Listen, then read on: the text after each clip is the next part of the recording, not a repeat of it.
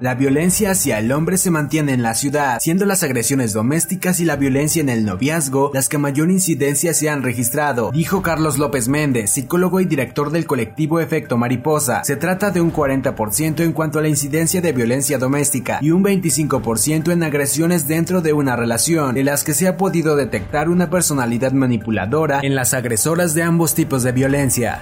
A cinco días del inicio del incendio del relleno sanitario ubicado en la Junta Auxiliar de Santa María Cuapan, autoridades municipales en conjunto con el Cuerpo de Protección Civil y Bomberos, así como de municipios externos de la ciudad y brigadas, han avanzado en los trabajos de sofocación, logrando controlar las llamas en la planicie del lugar. Durante este fin de semana y el día de ayer, el sector restaurantero tuvo un repunte en cuanto a sus ingresos, esto derivado de la celebración del Día de las Madres, porcentaje que superó el 50%, dijo Juan Manuel Méndez Lezama, presidente de restaurantes.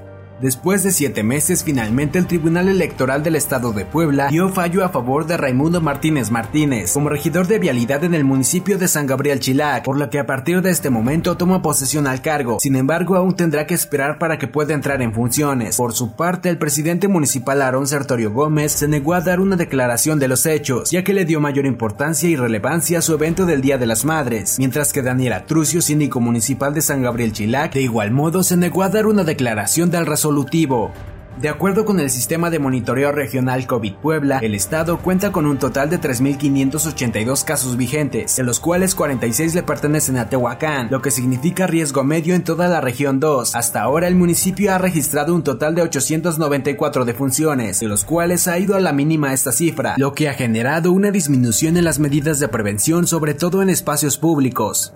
En por lo menos ocho cruceros se implementó la banderola de alto uno por uno, siendo principalmente en el norte y oriente de Tehuacán, esto con el fin de aumentar la movilidad de los vehículos y evitar la acumulación de tráfico dentro de la ciudad, aseguró Julio César López Carrera, director de tránsito municipal. El servidor público negó que estos señalamientos de vialidad no sustituirán a los semáforos, ya que solamente se implementarán en algunos puntos donde estos sean obsoletos y la ciudadanía los requiera. Una estudiante falleció en el interior de un bar clandestino. Su pareja sentimental declaró que horas antes habían sostenido una discusión. Los hechos fueron registrados a las 7.30 horas de este miércoles en el interior del antro clandestino denominado Ulala Snack Beer, ubicado sobre la calle José Fortis de Domínguez entre 5 y 7 Sur. De este hecho, el novio de la mujer fue detenido y presentado ante la autoridad correspondiente, quien determinará durante las próximas horas su situación legal.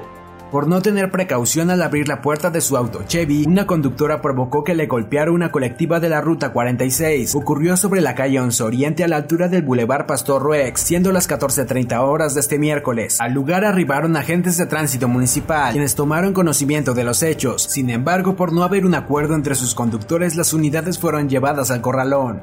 Mireli, la joven que había sido sustraída la tarde del lunes bajo engaños del interior del mercado Benito Juárez, fue localizada por sus familiares y comerciantes de dicho soco. La mujer de 26 años de edad, quien padece de discapacidad intelectual, fue dejada abandonada por su raptor sobre la calle 21 Sur entre 21 y 23 Oriente de la colonia Granjas de Oriente. Cabe mencionar que de este hecho ya hay una denuncia correspondiente en contra de Luis N., pues se encuentra debidamente identificado.